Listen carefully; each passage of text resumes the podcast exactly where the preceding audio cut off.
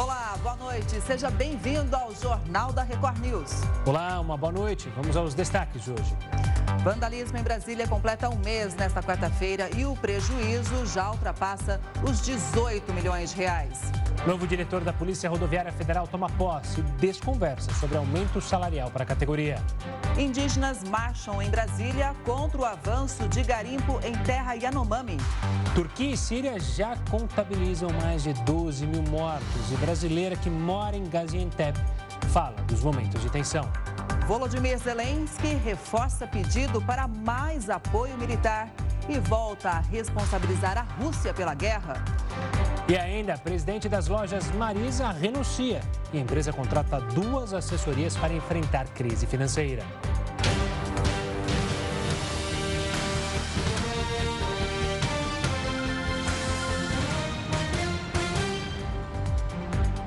Representantes dos povos indígenas fizeram uma marcha hoje em Brasília pela manhã. A Polícia Militar monitorou a movimentação na esplanada dos ministérios. O protesto foi contra o avanço do garimpo ilegal na reserva Yanomami, além de outras questões relacionadas ao saneamento básico e também à saúde. A marcha aconteceu um dia depois do Dia Nacional de Lutas dos Povos Indígenas e exatamente um mês depois dos atos de vandalismo na Praça dos Três Poderes. E as operações para interromper a atuação de garimpeiros no território Yanomami começaram esta semana. Quem tem mais detalhes e informações sobre o assunto é o repórter Matheus Escavazini, ao vivo de Brasília. Boa noite, Matheus. Os agentes já começaram a destruir alguns equipamentos usados no garimpo legal, não é?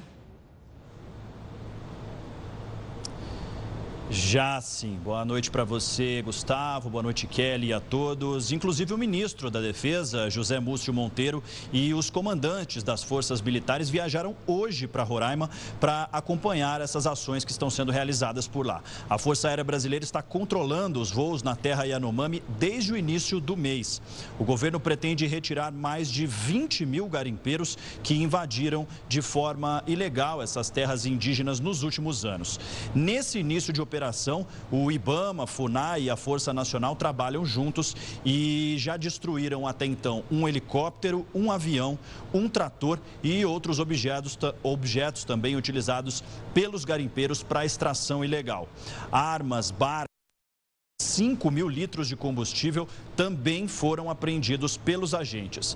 Uma base foi colocada em um dos rios usados para a logística do crime, principalmente como rota de fuga desses garimpeiros, onde mais apreensões foram feitas, como combustível e até antenas para acesso à internet desses criminosos. Um grupo responsável pela fiscalização do Ibama vai continuar fazendo sobrevoos na região para encontrar possíveis pistas de pouso clandestinas para ver se, claro, bases e mais objetos sejam apreendidos e também destruídos pelas autoridades. Segundo levantamentos, o garimpo chegava a realizar 40 voos diários ali na região. Outras ações de emergência em saúde para atender os indígenas estão acontecendo desde o dia. Gustavo, Kelly.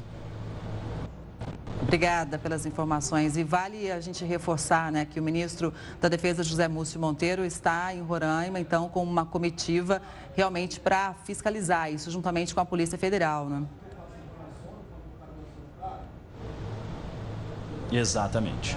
Tá certo, Matheus. Obrigado e uma ótima noite. Obrigada. Então, a gente destaca novamente aqui o ministro da Defesa, José Múcio Monteiro, está em Roraima com uma comitiva do governo federal. Ele acompanha a operação para retirar os garimpeiros que exploram ilegalmente minérios na terra indígena Yanomami. A ação mais efetiva aconteceu ontem com fiscais do IBAMA, da FUNAI e também da Força Nacional. Até agora, os agentes destruíram um helicóptero e um avião e apreenderam a estrutura logística dos invasores. Além disso, foi bloqueado o acesso aos acampamentos na área tomada pelo garimpo. Muito importante também essa iniciativa. A estimativa é de que pelo menos 20 mil garimpeiros estavam nessa região. E durante a entrevista coletiva, o delegado Humberto Freire, que comanda a diretoria da Amazônia e Meio Ambiente na Polícia Federal, garantiu que já houve prisões na operação e que todos os garimpeiros ilegais serão retirados da área indígena. Já tivemos prisão de pessoas que estavam dentro da área. Obviamente que a gente precisa ter fases dessa operação. Nós temos ações programadas, como o ministro Dino já divulgou, e serão implementadas, com vistas a, dentro de todas essas fases da, da operação, nós termos a retirada de todos os garimpeiros por completo, com vistas a fazer cessar toda essa atividade criminosa que vem acontecendo. Obviamente que as pessoas serão punidas na medida da sua culpabilidade. As pessoas que financiam, as pessoas que fazem lavagem daquele lucro auferido criminosamente com a retirada desse minério, elas têm uma responsabilidade muito maior. Nós temos o inquérito que foi determinado pelo ministro Dino no âmbito do genocídio, para apurar a ocorrência do genocídio outros crimes de lavagem de capitais desse recurso oferido e outros crimes que sejam conexos também estarão no âmbito dessas investigações e sim, todos serão retirados da área indígena conforme determina nossa Constituição e nossa lei. Os atos de vandalismo que aconteceram em Brasília completaram um mês hoje. Na época, mais de mil pessoas foram presas e o prejuízo ultrapassou os 18 milhões de reais. A invasão à sede dos três poderes completou um mês, com investigações em andamento e a busca por responsabilização. Quase duas semanas depois do ataque vândalo, a Polícia Federal deu início à Operação Lesa Pátria, que chegou à quinta fase nessa terça-feira. A ideia da corporação é reunir materiais e provas para identificar possíveis autores intelectuais, financiadores, omissão de agentes públicos e os executores finais dos crimes. A Polícia Federal já cumpriu 37 mandatos de busca e apreensão e prendeu 20 pessoas na operação. Além das detenções no âmbito da Lesa Pátria, mais de 900 pessoas seguem presas pela participação nos atos e mais de 459 suspeitos foram liberados, mas com restrições judiciais e uso de tornozeleira eletrônica. Já a Procuradoria-Geral da República denunciou mais de 650 pessoas por participarem da invasão em Brasília. As investigações também atingiram autoridades. O então governador do Distrito Federal, Ibanês Rocha, foi afastado por determinação do ministro Alexandre de Moraes, do STF. Já o ex-secretário de Justiça e Segurança Pública do Distrito Federal, Anderson Torres, foi preso. Os dois respondem a um inquérito sobre a conduta durante os atos. Em consequência da invasão, o presidente Lula também realizou uma desmilitarização no Planalto. Foram mais de 150 militares demitidos, incluindo o comandante do Exército. Os ataques também resultaram em altos danos financeiros. Segundo a estimativa feita pelos três poderes, o prejuízo ao poder público foi de ao menos 21 milhões de reais. O novo diretor-geral da Polícia Rodoviária Federal afirmou que a corporação não vai compactuar com investidas contra a democracia brasileira. Durante o discurso, Antônio Fernando Oliveira fez referência aos ataques às sedes dos três poderes que completaram um mês. Ele classificou os atos como um dos episódios mais deploráveis do Brasil. No último ano, a atuação da PRF foi questionada em razão de operações em rodovias no país durante o segundo turno das eleições. E ainda sobre a invasão aos três poderes no dia 8 de janeiro, conversamos agora com o Lúcio Renó, que é cientista político e professor da Universidade de Brasília. Boa noite, professor. Passado um mês, né? Qual o balanço que a gente faz dessa história triste, né, da nossa democracia? Muito boa noite, muito obrigado pelo convite.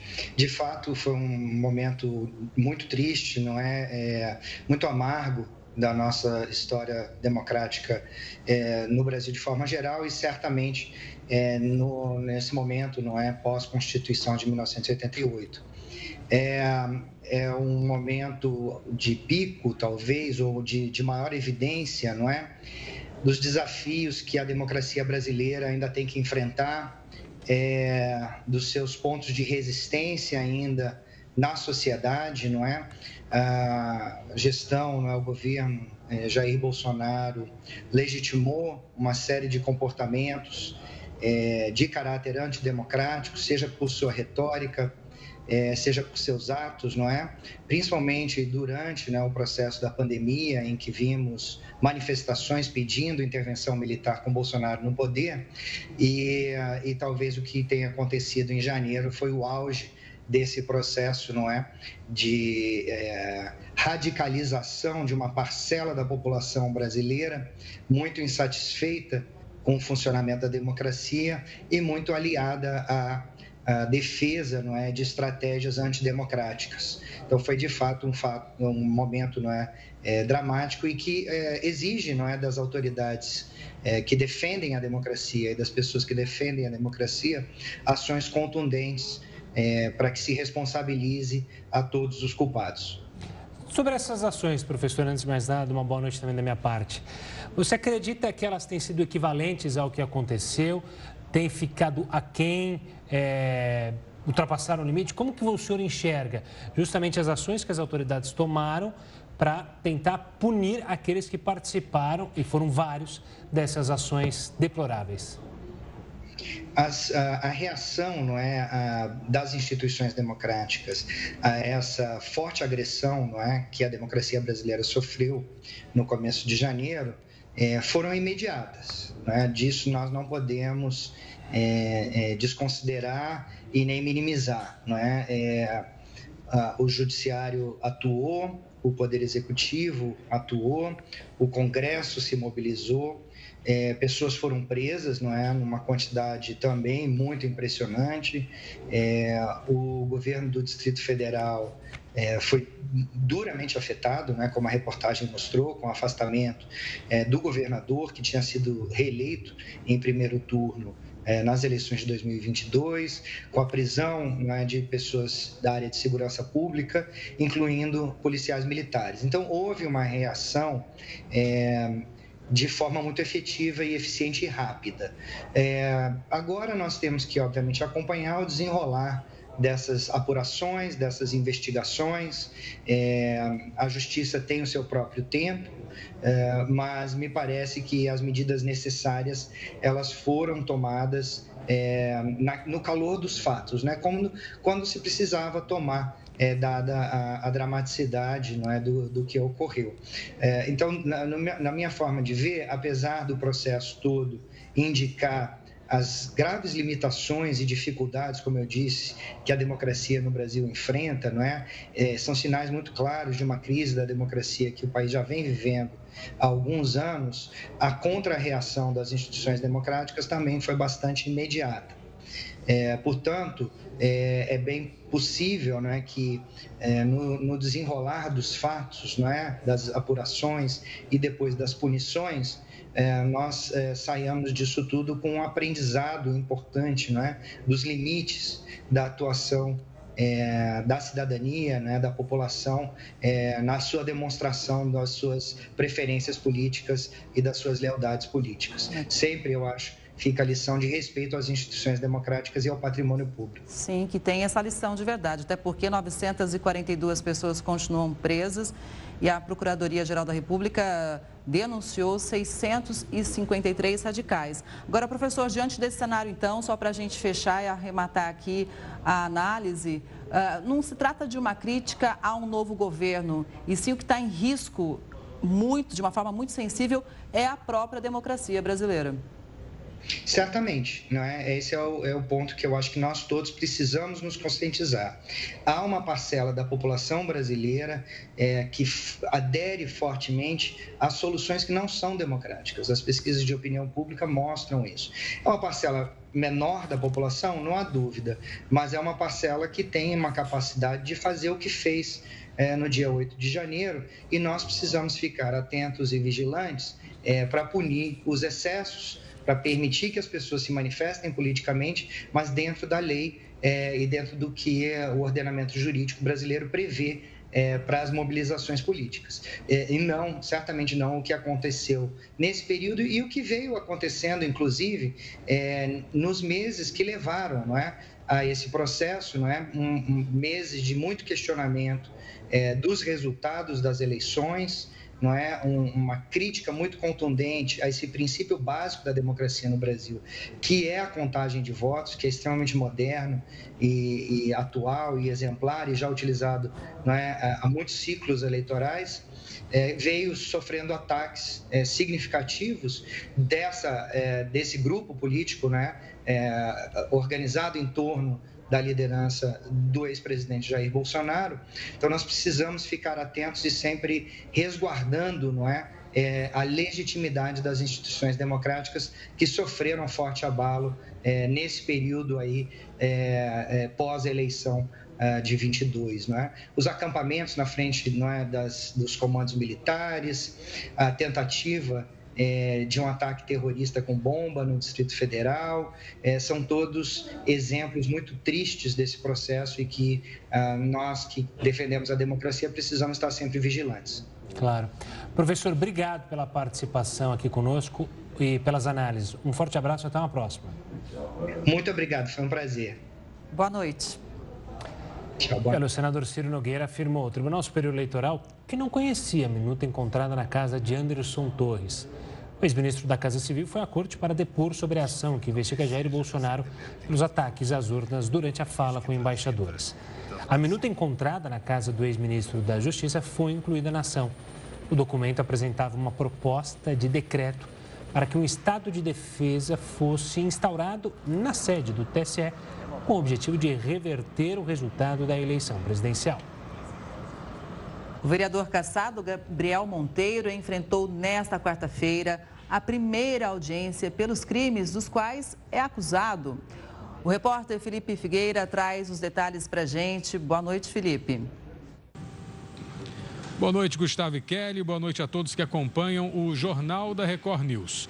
Gabriel Monteiro passou por duas audiências de instrução na 34ª Vara Criminal do Tribunal de Justiça do Rio de Janeiro. Ele estava escoltado por agentes da Secretaria de Administração Penitenciária. O ex-vereador responde a dois processos, um por estupro e outro por calúnia, difamação e injúria contra antigos assessores. Em novembro do ano passado, a Justiça do Rio determinou a prisão preventiva de Monteiro pela acusação de estupro. Inicialmente, ele ficou detido no presídio de Benfica, mas logo foi transferido para o presídio Bangu 8. A defesa do ex-parlamentar chegou a pedir a substituição da prisão pelo cumprimento de medidas cautelares. Mas na última semana, a solicitação não foi aceita pela Justiça do Rio. Gabriel Monteiro nega todas as acusações contra ele. Eu volto com vocês, Gustavo, Kelly. Obrigado, Felipe. O governador de São Paulo, Tarcísio de Freitas, vetou a redução do imposto sobre doações e heranças no Estado. Assunto para o Heroto Barbeiro. Heroto, uma boa noite. O que motivou essa decisão do governador, hein? Olha, Gustavo, logicamente que quando você fala em reduzir imposto, todo mundo gosta dessa notícia, né? Nós mesmo estamos esperando isso. Esse imposto é o chamado imposto de transmissão. É aquele que a gente paga quando, por exemplo, a gente faz uma doação. Ou quando uma pessoa morre, ela deixa uma herança e essa herança também é taxada, também paga imposto. Esse imposto em São Paulo ele vale 4%. O ano passado, já no apagar das luzes, a Assembleia Legislativa, num ato assim, de extrema bondade, ela fez o seguinte, ela reduziu imposto para herança de 4 para 1 e o imposto sobre uma doação que você pode fazer de 4 para 0,5%. Isso tem dois reflexos. Primeiro é o seguinte, ia, ia bater violentamente na arrecadação de impostos de São Paulo. Tem uma ideia? o prejuízo, o prejuízo para o cofre do governo estadual de São Paulo seria de aproximadamente 4 bilhões de reais. Agora, quando a gente diz, bom, 4% é muito ou é pouco? Esse imposto é um imposto estadual e ele varia de estado para estado da Federação Brasileira. Em outros estados da Federação Brasileira, ele é, ele é cobrado de 8%. São Paulo cobra 4%, e outros estados cobra 8%. Então, se você, por exemplo, receber uma herança, você vai pagar 4% de São Paulo. Em outros lugares, você vai pagar 8%. Se você receber uma doação, por exemplo, o pai resolve doar para um filho ou uma filha um imóvel como esse que a gente está mostrando. Tem que pagar? Tem. Fora de São Paulo, 8%. Em São Paulo, 4%. Então, esse imposto em São Paulo é muito mais barato. Esse é um ponto. Qual é o outro ponto? Esse imposto é aquele que muitas vezes a gente já explicou aqui, que é o imposto para distribuir uh, riqueza no país.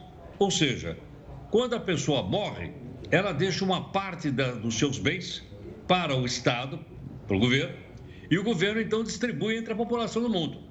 Então, se 4%, 8% é muito pouco, eu acho que dá para a gente fazer uma rápida comparação. A comparação é seguinte: no Japão, quando uma pessoa morre, ou ela faz uma doação, ela paga 55% de imposto. Vou repetir. No Japão, que é um dos países que tem uma boa distribuição de renda, onde é que eles conseguem? O imposto. É no imposto de herança ou no imposto de doação. 55% vai para o governo japonês fazer a distribuição. O segundo país é a Coreia. Coreia do Sul, claro, né? Coreia do Norte não dá. Coreia do Sul, 50%. Então, quando você deixa uma herança, 50% da herança vai para o governo. Você faz uma doação, 50% vai para o governo para ele poder distribuir para a população e assim a gente não ter uma diferença muito grande entre pessoas muito ricas e muito pobres. É feita uma, uma, uma distribuição. Então, Japão, 55%, Coreia, 45%. Vou dar um exemplo de um país europeu, na França. A França também tem esse mesmo imposto. Lá é 45%. Estados Unidos, 30%. Então, em todos os países do mundo, é nesse momento que eles fazem a distribuição da riqueza nacional. Agora, se você me perguntar, bom, mas tem lugar onde não cobra? Tem. Aonde? 0% desse imposto. Nos chamados paraísos fiscais. Ilhas Caimã, Ilhas Virgens, Ilhas Jersey. Então, muita gente foge para essas ilhas para não pagar esse imposto, ou seja, para que a sua herança ou a sua doação fique totalmente na mão dos seus herdeiros ou da pessoa que recebeu a doação. Então veja que interessante. No futuro, provavelmente, no futuro, quando nós pensarmos numa distribuição de renda, esse imposto de 4% ou 8%, como eu expliquei, poderá também ser muito maior no Brasil. Mas para que isso aconteça, obviamente, teria que haver uma aprovação no Congresso Nacional. Veja que interessante que esse imposto é ele que faz a distribuição de renda em países do mundo onde as pessoas nem são muito pobres e não são muito ricas. E como ele é muito mais pesado em outros países do mundo, como você mencionou. Obrigada, Heródoto. Boa noite. Boa noite, gente. Um abraço aí. Até amanhã. Até. O presidente Luiz Inácio Lula da Silva autorizou o envio de ajuda humanitária para a Turquia. O terremoto no país e na Síria matou mais de 12 mil pessoas. Além da ajuda enviada para a Turquia e Síria, o presidente Lula também anunciou o envio de forças para o Chile, que sofre com diversos incêndios florestais. O apoio do Brasil deve chegar a mais de 13 milhões e meio de reais e a operação deve durar cerca de duas semanas. Segundo o Palácio do Planalto, para o Chile, o governo autorizou o envio de uma aeronave da Força Aérea equipada para o combate a incêndios. Para a Turquia, o Brasil enviará uma equipe de busca e resgate urbano, composta por até 22 especialistas do Corpo de Bombeiros da Polícia Militar do Estado de São Paulo. O grupo ainda contará com o suporte de integrantes do Corpo de Bombeiros dos estados de Minas Gerais e Espírito Santo. O efetivo seguirá para Ankara, capital da Turquia, a bordo de uma aeronave da Força Aérea Brasileira. Nesta quarta-feira, o presidente turco Recep Tayyip Erdogan admitiu que o governo demorou para agir logo após o terremoto. Em visita à cidade onde ocorreu o epicentro do tremor, Erdogan alegou problemas em estradas e aeroportos para justificar o atraso na chegada de socorro às regiões afetadas. Mais cedo, em entrevista à Record News, a brasileira Mina Nahan, que está em uma região afetada pelo terremoto, comentou sobre como está sendo o dia a dia após o desastre. E a situação aqui é, é muito triste, né? As cidades são muito próximas, foram 10 cidades atingidas. Hoje nós tivemos tremores é, pequenos, né, todos os dias praticamente é, é, estão acontecendo. Todas as outras pessoas estão fora de casa. As pessoas estão na rua, as pessoas estão nas praças, as pessoas estão dentro dos carros. É, ninguém é, pensa em voltar para casa com medo de desabamento. Também conversa com a Record News, Samantha Federici, que é RID de parcerias da Acnur, agência da ONU para refugiados, comentou sobre o trabalho feito pelas Nações Unidas em ajudar as regiões mais afetadas pelos terremotos. Então, nesse momento, a gente já mobilizou as nossas equipes que atuam já nesses dois países e já estamos distribuindo uh, kits uh, de emergência, né? É, o intuito agora é que a gente consiga apoiar esses, esses, esses uh, esses trabalhadores e essas buscas, mas oferecendo é, kits para que a gente consiga salvar o maior número uh, de vidas, né? Kits de sobrevivência, de primeiros socorros, que a gente tem nos nossos galpões, nesses dois, em Alepo e em Damasco. O tremor de magnitude 7,8 atingiu a Turquia, perto da fronteira com a Síria, na última segunda-feira. O tremor na região foi o mais forte desde 1939. Olha, profissionais que atuam em unidades públicas de saúde em Feira de Santana, na Bahia, denunciaram uma série de irregularidades nos postos. Eles são contratados por uma empresa terceirizada, responsável pela administração das unidades. Os profissionais alegam problemas trabalhistas, de prestação de serviços e também de gestão. Mariana e Paulo mal chegaram na unidade de pronto atendimento e já estão indo embora. Eles estão com restrição de atendimento. Eu perguntei por quê. Ela disse que estão com a casa lotada. O problema é que Mariana já tem dias tentando atendimento. Estou com suspeita de dengue, com todos os sintomas, né? E, é, há quatro dias já, querendo atendimento e sem conseguir. O tio de Marcos, um senhor de 73 anos, está internado há 12 dias com anemia profunda, mas não foi atendido por um médico especialista e nem conseguiu transferência. É muito difícil a gente estar tá aqui 12 dias preso, que a gente trabalha, queimando dia de trabalho, para ficar aqui uma noite, outro sai um sai de manhã, outro entra de noite e dia vai, dia vem, não tem resposta. Os dois casos aconteceram em um posto de saúde de Feira de Santana, a segunda maior cidade da Bahia, que fica a aproximadamente uma hora e meia de Salvador. Essa é uma das unidades administradas pelo Instituto Marie Pierre de Saúde, o IMAPS. A empresa é responsável pelas UPAs, policlínicas, unidades básicas de saúde e unidades de saúde da família de Feira de Santana. O IMAPS também contrata técnicos de enfermagem, nutricionistas, auxiliares e outros funcionários da saúde na cidade. Esta funcionária, que não mostra o rosto por medo de retaliação, afirma que estão com pagamentos atrasados. O que foi dito para a gente que a gente vai receber? A esperança de que venha realmente esse dinheiro porque já tem muito tempo sem receber. Em dezembro, os terceirizados chegaram a parar as atividades por causa dos atrasos. O primeiro contrato da empresa com a prefeitura foi feito de forma emergencial, em 20 de agosto de 2020, e foi prorrogado por mais 12 meses, em 28 de setembro do ano passado. Outras unidades apresentam problemas como falta de água e de luz. Inclusive, uma destas unidades foi fechada há dois meses por causa deste problema. O Ministério Público Federal já recebeu as denúncias que foram encaminhadas a partir do trabalho da CPI da Saúde na Câmara de Vereadores da cidade. Com base no que foi apurado pelos parlamentares, os promotores vão decidir se devem abrir um inquérito e depois indiciar os responsáveis pela empresa. Muitas vezes os contratos eram aditivados em valores exorbitantes, sem passar por nova licitação. Isso a gente chamou a atenção. Depois, né, migração de número exorbitante de, de pessoas para uma empresa sem nenhum tipo de seleção. E, por fim, a gente viu desvio das, da verba pública. Não pode ter desvio de verba pública e a empresa era conivente com isso. A Procuradoria do município afirmou que o IMAPS foi notificado em outubro do ano passado e que já aconteceu uma audiência com o Ministério Público do Trabalho. A gente notificou para que possa abrir um processo administrativo se eles não vierem a cumprir o que é solicitado pela Secretaria de Saúde nesse momento. Se vier a descumprir, aí sim a gente vai avaliar uma rescisão contratual, a gente vai avaliar uma contratação de uma nova empresa, se for o caso. A Secretaria de Saúde do município e a Prefeitura de Feira de Santana não se pronunciaram sobre o assunto. Enquanto isso, a população segue desassistida e os funcionários ficam sem saber o que fazer para pagar as contas. Tem gente realmente passando fome, não tem o que comer, não tem como comprar. Está muito difícil. Os resultados do Enem vão ser antecipados para amanhã. A informação foi confirmada hoje pelo ministro da Educação. O Jornal da Record News volta já já. Os resultados do Enem serão antecipados para esta quinta-feira. A informação foi confirmada pelo ministro da Educação.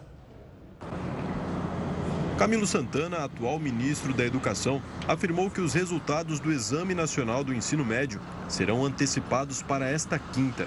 A afirmação foi feita em coletiva de imprensa sobre os dados do censo escolar de 2022. A previsão inicial era que as notas fossem disponibilizadas somente na próxima segunda-feira. Com a mudança, estudantes de todo o Brasil ganham quatro dias em relação ao período anterior. Que nós estamos antecipando é, o resultado do Enem que estava previsto para o dia 14, será divulgado o resultado amanhã, dia 9. Né? Isso vai facilitar também todo o acesso dos nossos alunos ao SISU, enfim. Então, quero aqui parabenizar a equipe do INEP pela competência, pela eficiência e antecipar, já informar a todos os nossos alunos aí que estão na expectativa que amanhã será divulgado o resultado do Enem para todos os nossos jovens e estudantes brasileiros. O Enem pode ser usado por estudantes para o ingresso em universidades públicas e privadas no Brasil. A nota da prova também pode ser utilizada como porta de entrada para instituições estrangeiras de ensino. Apesar das possibilidades que o exame oferece, no ano passado, o Enem contou com apenas 3,4 milhões de inscrições. Foi o segundo número mais baixo de inscrições em 17 anos, perdendo apenas para o Enem 2021, realizado no auge da pandemia de Covid. A prova aconteceu nos dias 13 e 20 de novembro de 2022. Agora, olha esse dado: o número de estudantes em escolas privadas aumentou no ano passado. Já a rede pública registrou queda em 2022. De acordo com o Censo Escolar 2022, que foi apresentado nesta quarta-feira, mais de 47 milhões de alunos foram registrados na educação básica ao longo do ano passado, o número representa um aumento de pouco mais de 1% com relação a 2021. O maior avanço foi sentido na rede privada de ensino. Entre um ano e outro, as matrículas subiram quase 11%, chegando a 9 milhões. O nível é próximo do registrado em 2019, antes da pandemia de Covid-19. Já as escolas públicas tiveram 38 milhões de estudantes matriculados, uma leve queda de 150 mil alunos com relação ao ano anterior. Apesar do avanço geral nas redes de ensino, o censo mostrou que mais de um milhão de pessoas entre 4 e 17 anos ainda estão fora da escola no Brasil. É, então, nós precisamos ter estratégias para garantir que essas crianças, que esses jovens frequentem as escolas do país. Então, esse é um desafio e quando eu coloquei a importância dos dados e dos números, é que eles que nos permitem construir as estratégias importantes juntamente com estados e municípios. Nenhuma estratégia, nenhuma política que não houver um regime de colaboração forte entre Estado municípios, com a coordenação do Ministério, é, é, dificilmente ela terá sucesso nas políticas públicas na área da educação do país. Nas creches, o cenário ainda está longe do previsto no plano de educação. Atualmente, o índice está em 36% de frequência. Mas ainda estamos longe né, de garantir os 5 milhões de matrículas, 5 milhões de matrículas, praticamente para garantir pelo menos 50%, que é o que diz o Plano Nacional de Educação, até 2024. Então, também em torno de 36%, apesar de ter estudos também dizer que as demandas é, por creche no país não chegam a, a, a, praticamente 42%. Então, é uma discussão também que nós precisamos ser feita, apesar de não ser obrigatório, mas precisamos estimular é, que as a, a, situações adversas da família de colocar ou não a criança nessa idade da creche. O censo escolar é a principal pesquisa estatística sobre o ensino brasileiro. Ele é feito todos os anos com informações de colégios privados e particulares. E olha, para analisar esses dados com a gente, a gente vai falar agora com o Célio Ricardo Tazinafo. Ele então vai participar, ele que é coordenador pedagógico da oficina do estudante. Célio, uma boa noite, obrigado pela participação aqui conosco. Eu queria começar perguntando para o senhor justamente uma fala que o ministro deu, que a gente, segundo a avaliação dele, começa a retomar os números pré-pandemia de 2019. De fato, o senhor concorda com essa afirmação do ministro? Não demorou demais? Como o senhor analisa? É, Demor, bom, boa noite, obrigado pelo convite, uma satisfação estar aqui.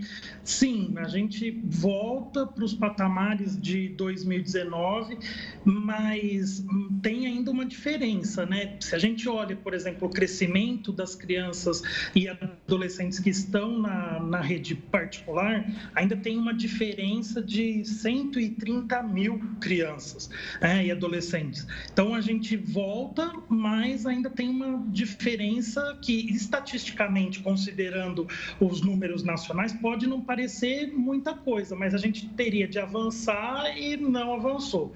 Agora, o que mais me preocupa, e por estar avaliando questões mais estatísticas, é a qualidade que o ensino tem depois desse tempão de crianças e adolescentes que ficaram fora da escola né, em 2020 2021. É o próprio censo que traz que o Brasil já era um número comentado antes, mas ali está tá bem consolidado que o Brasil é o segundo país do mundo que mais tempo ficou. A gente está com probleminha na conexão com o Célio. É, está com problema. Vamos tentar então, vamos tentar recuperar a conexão com o Célio, porque o final ali da, dessa primeira pergunta a gente não conseguiu entender, para falar mais sobre esses números da educação que são tão importantes para a gente analisar. É, de qualquer forma, ele estava destacando essa questão do, desse número das crianças que estão fora de escola, né? Um milhão de crianças né, e adolescentes que não voltaram às aulas. Certamente vai ser um desafio muito, muito grande para as escolas, para a coordenação pedagógica, depois acolher esses estudantes quando eles conseguirem voltar para a sala de aula. A gente segue com o jornal agora. O presidente das lojas Marisa, Adalberto Pereira Santos, renunciou ao cargo. A empresa que passa por dificuldade financeira informou a contratação de um banco de investimentos e também de uma consultoria para ajudar a superar a crise. Segundo a varejista especializada em roupas femininas, as medidas fazem parte de um processo para otimizar as finanças e aprimorar a estrutura de capital. E olha, a ANS determinou que os planos de saúde vão ter que cobrir o remédio mais caro do mundo. O Zolgensma tem, teve a inclusão aprovada no rol de coberturas obrigatórias dos planos de saúde. O medicamento é utilizado no tratamento de atrofia muscular espinhal. Segundo a ANS, essa é a primeira terapia avançada a integrar a lista. O remédio tem preço máximo de venda de 6 milhões e meio no Brasil. A Comissão Nacional de Incorporação de Tecnologias no Sistema Único de Saúde deu parecer favorável ao uso do medicamento no SUS. Agora, novos detalhes do depoimento de Daniel Alves, que vazaram na imprensa espanhola. O jogador admitiu em quarta versão que houve penetração na relação com a jovem que o acusa de estupro. Ela passou por exames na madrugada de 31 de dezembro que já comprovaram a penetração. Além disso, ela tinha marcas de mordidas, arranhões e hematomas pelo corpo. Daniel Alves se defendeu dizendo que foi consensual. Bom, vamos voltar agora a falar com o professor Célio Ricardo, que está analisando com a gente os números divulgados hoje no censo escolar.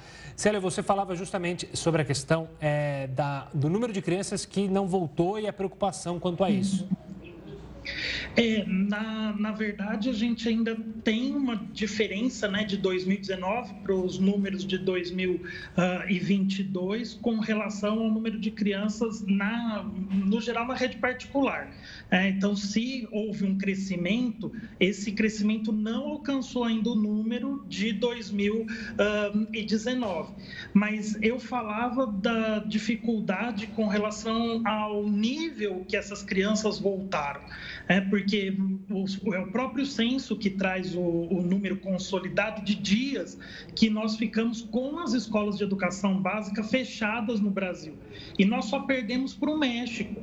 É, foram, uma, em média, 270 e poucos dias fechados, e isso é uma perda muito grande. No, no meu cotidiano, uh, eu percebo que as crianças, quando voltaram, não voltaram do mesmo jeito uh, que voltariam depois de um período de férias normal.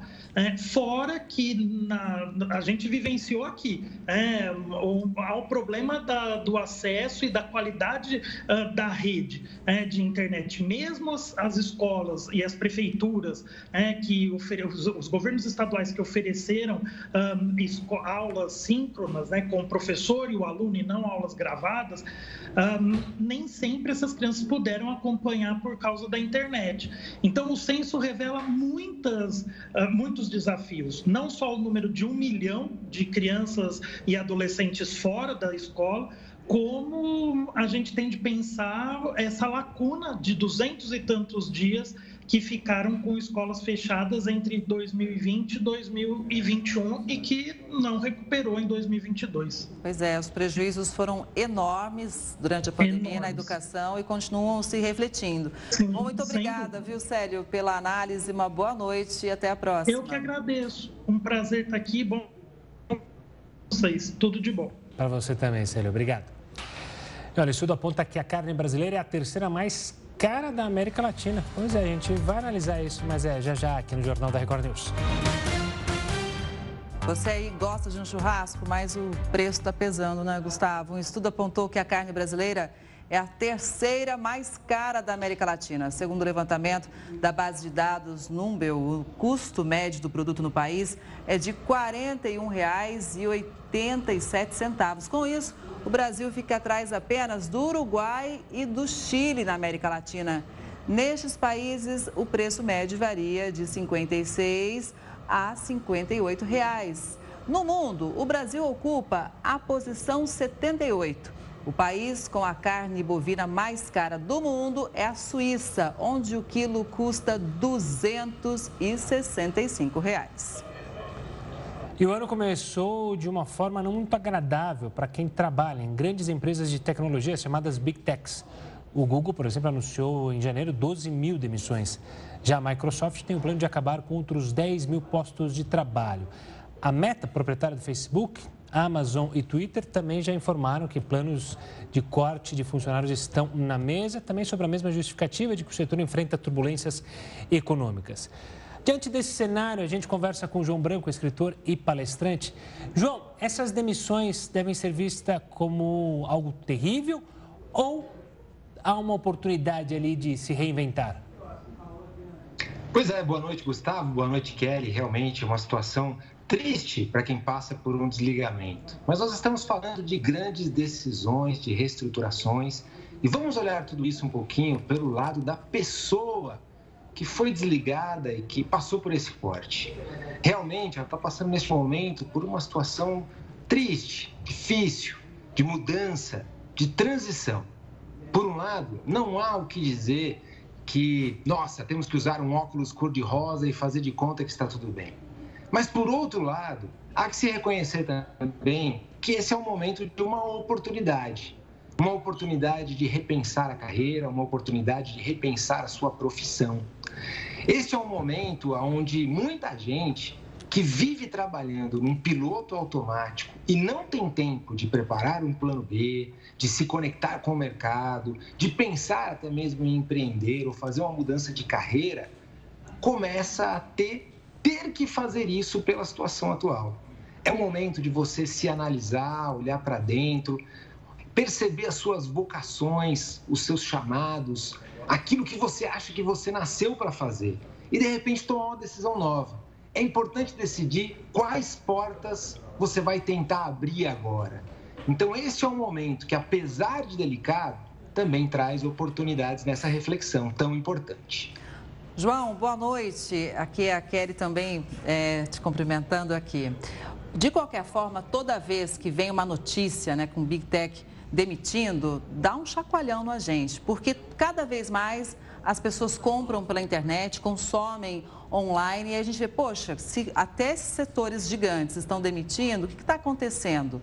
Mas para lá, é todo mundo que está de, sendo demitido ou, por exemplo, quem está é, tá mais ligado à área de, C, de TI, desenvolvimento de software, está com emprego mais garantido do que aqueles que trabalham na logística, no setor administrativo, por exemplo? Quando a gente vê grandes empresas fazendo reestruturações assim, A verdade é que praticamente todas as áreas acabam sendo afetadas. As áreas que trazem mais resultado para as companhias acabam sendo um pouco mais preservadas. Mas no momento atual, grandes cortes assim, a verdade é que é uma grande reestruturação que afeta todo mundo. Então todo mundo tem que estar de alguma forma ligado no que está fazendo, tentando entregar o melhor resultado possível e observando a sua carreira e as suas possibilidades. Isso pode acontecer com qualquer pessoa, em qualquer situação. Então, o que você está fazendo na sua carreira para garantir que você tenha uma boa empregabilidade, que você tenha opções e, e, que você consiga passar por uma situação dessas, se for o caso, de uma maneira menos pesarosa, menos dolorosa para você. O que você pode fazer antes disso acontecer para que a sua carreira te dê um pouco mais de tranquilidade. Eu estou falando de você pensar em planos B, estou falando de você pensar em ter coisas paralelas, estou falando de você se desenvolver, de você conseguir também ampliar o seu repertório de habilidades, de você conseguir estar preparado para mais oportunidades, se tornar uma profissional, um profissional flexível, que possa jogar um jogo diferente rapidamente se as regras mudarem. Ô João, você falou justamente sobre essa transição, fazer, ter um plano B, é, citou justamente olhar para dentro e ver o que, que é aquilo que me apaixona. Existe, obviamente que não existe receita, imagino, para fazer uma transição, seja ela forçada ou seja ela de vontade própria. Mas existem caminhos que podem facilitar justamente passar por esse momento turbulento? Eu acho que, antes de mais nada, esse momento turbulento, como você disse, requer que você tenha uma cabeça no lugar, um coração no lugar. É hora de você acalmar os ânimos, entender que passou uma onda de desligamentos que te afetou e agora se preparar para o que vem para o futuro. É normal uma pessoa demorar seis meses, nove meses, doze meses para conseguir uma recolocação. Então, primeira coisa, prepare a sua cabeça e o seu bolso para um período assim. É hora de apertar os cintos e é hora de pedir ajuda, seja para manter os sentimentos no lugar, seja para manter o coração alinhado, ou seja para conseguir buscar outras oportunidades, seja para não deixar nenhuma bola cair, nenhuma conta ficar atrasada. É hora de pedir ajuda, de contar com a sua rede de apoio. É hora também de sair preparado para bater nas portas certas. Você precisa vá se desenvolvendo, mantendo a sua rede de contatos ativa e precisa ir batendo nas portas. Só que isso exige uma reflexão muito importante nesse período. Em quais portas você vai bater? É muito comum alguém ficar desesperado nesse momento e aceitar qualquer coisa e daqui a pouco está com outro problema diferente. É muito comum a gente topar a primeira proposta que aparecer por causa do desespero nesse momento. Mas mantenha o coração no lugar, faça um, faça um pensamento quais são as minhas habilidades, quais são as minhas principais qualidades, aonde isso mais vai ser útil, aonde aquilo que eu sei mais vai ser valorizado. Essas são as portas que eu certamente bateria em primeiro lugar. Ok, João, obrigada, viu, pela explicação, pela análise aqui. A gente deseja, claro, sempre muita sorte para todo mundo se recolocar. Boa noite para você. Boa noite. Valeu, João.